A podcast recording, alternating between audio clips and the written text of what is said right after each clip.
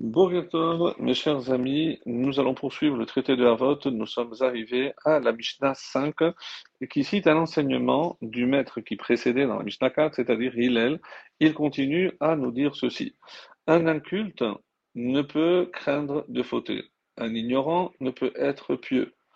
Un homme timide ne peut apprendre. Un homme intransigeant ou irascible ne peut enseigner.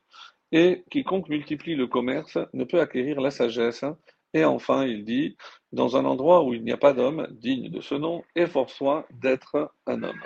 Alors, il y a un très long Maharal de Prague sur cette Mishnah euh, qu'on n'aura pas le temps de détailler malheureusement ici dans le cadre de notre petite étude, hein, euh, où il explique chaque terme euh, en disant que à première vue, les enseignements de Hillel paraissent évidents. Donc, ce n'est pas un inculte qui ne peut pas craindre et un ignorant, c'est un même homme et il s'agirait du même homme qui aurait ses défauts, des défauts différents. Alors écoutons d'abord Rabbeinu Ovadia de Bartinora qui dit un inculte, il s'agit d'un homme qui est vide de toute substance, qui ne connaît même pas ce qui est bon ou pas, pour même pas faire du commerce. À ce titre, il est encore plus médiocre que l'ignorant. Le Hama Aretz, pourquoi? Parce que on retrouve ce terme bourg dans un autre contexte, comme le souligne le Targum Unkelos sur Bereshit, euh, chapitre 47, verset 19, sur le passage et la terre ne la laisse pas désolée.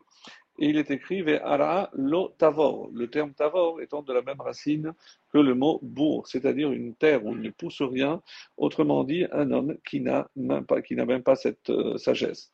Par la suite, un ignorant ne peut être pieux. Par contre, hein, il lui est possible de craindre, oui, de fauter, car il sait parfaitement ce qui est bon ou pas, en tout cas pour faire du commerce, et il connaît la valeur des choses.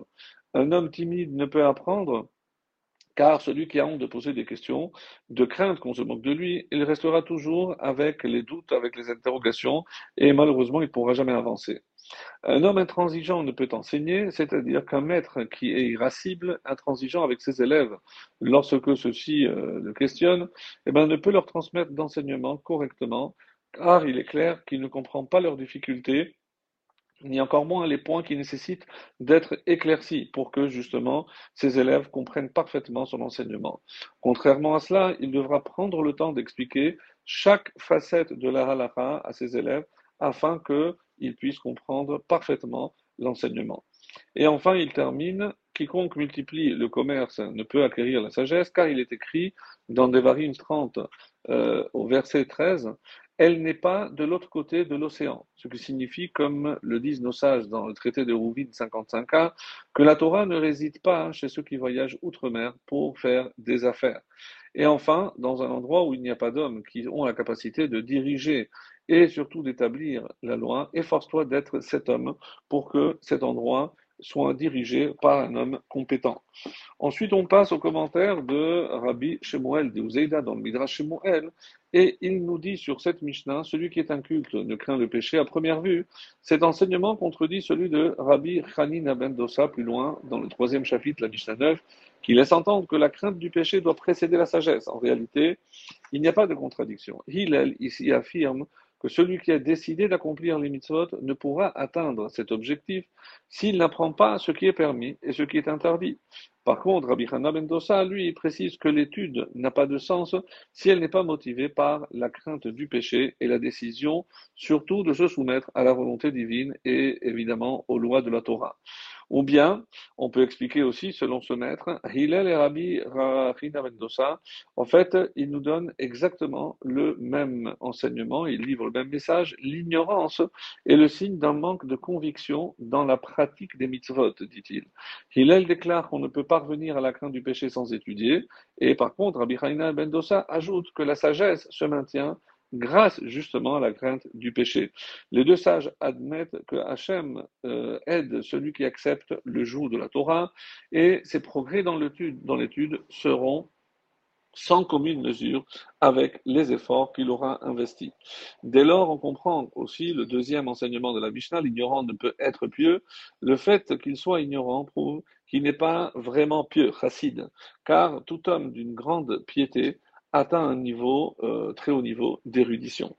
La Mishnah énumère après trois raisons du manque de réussite dans l'étude. D'abord, ça peut être la timidité de l'élève, le manque de patience du maître, ou alors le temps que l'on consacre à de nombreuses affaires commerciales. Et c'est comme ça que euh, ce maître explique la continuité dans cette Mishnah. Concernant cette troisième cause, il, elle, se montre plus nuancée, car l'exemple euh, concernant Ilfa de Rabbi Eliezer ben Harsoum et d'autres sages prouve que le commerce et l'étude, oui, peuvent euh, être compatibles. Cependant, d'autres commentateurs comprennent aucun homme qui fait beaucoup de commerce peut devenir sage, car la recherche des connaissances et celle des richesses matérielles sont d'après ces maîtres, incompatibles. Puisque l'étude de la Torah conduit à l'humilité et les richesses à l'arrogance, on ne peut devenir érudit qu'en renonçant à accumuler trop de biens. Et là où il n'y a pas d'homme pieux, efforce-toi, si tu habites avec eux, d'être et de rester toi un homme pieux, surtout sans subir leur mauvaise influence. Ne prête pas attention à leurs moqueries lorsqu'elles auront lieu, car la confusion de l'âme du pécheur dans le monde futur sera bien bien plus grande que l'humiliation qu'ils peuvent infliger ici-bas. Et enfin, Rachi euh, nous dit euh, par rapport au terme d'un culte, c'est celui qui est vide de tout, comme dans l'expression un champ vide, et il est inférieur à celui qui est considéré comme euh, ignorant ou vulgaire, car il ignore que même la nature des échanges commerciaux. Ainsi, le vulgaire ne peut pas être intègre, d'après cette traduction, mais il peut savoir craindre la faute, puisqu'il a à du commerce. Rambam Maïmonide dit que l'inculte est celui qui n'a ni sagesse ni disposition euh, morale. Par contre, celui qu'on a appelé ignorant, ou ici euh, le vulgaire, est celui qui n'a pas de disposition intellectuelle, mais certaines dispositions morales. Le Rambam donc traduit ici euh, en arabe les adjectifs employés par la Mishnah au sujet du disciple du maître et on a inclus directement dans la traduction de la Mishnah et c'est pour ça qu'on tient compte ici, d'après cette traduction, ça, donne que euh, le vulgaire n'est pas intègre et le tilmoré n'apprend pas et l'irascible n'enseigne pas. Enfin, euh, toujours dans le commentaire de Rambam, la fin de son propos fait effort pour être cet homme, dans un endroit où il n'y en a pas, signifie qu'il faut se battre avec soi-même et se contraindre à acquérir des dispositions saines. Et puisqu'il n'y a personne pour les enseigner, chacun doit être son propre éducateur.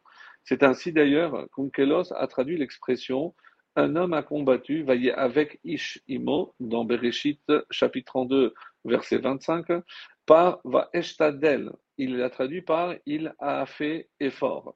Et les sages ont dit que la Torah ne se trouve ni chez les gens vaniteux, orgueilleux, arrogants, ni chez, ni ceux, chez ceux pardon, qui font des voyages lointains, comme nous l'avons déjà vu.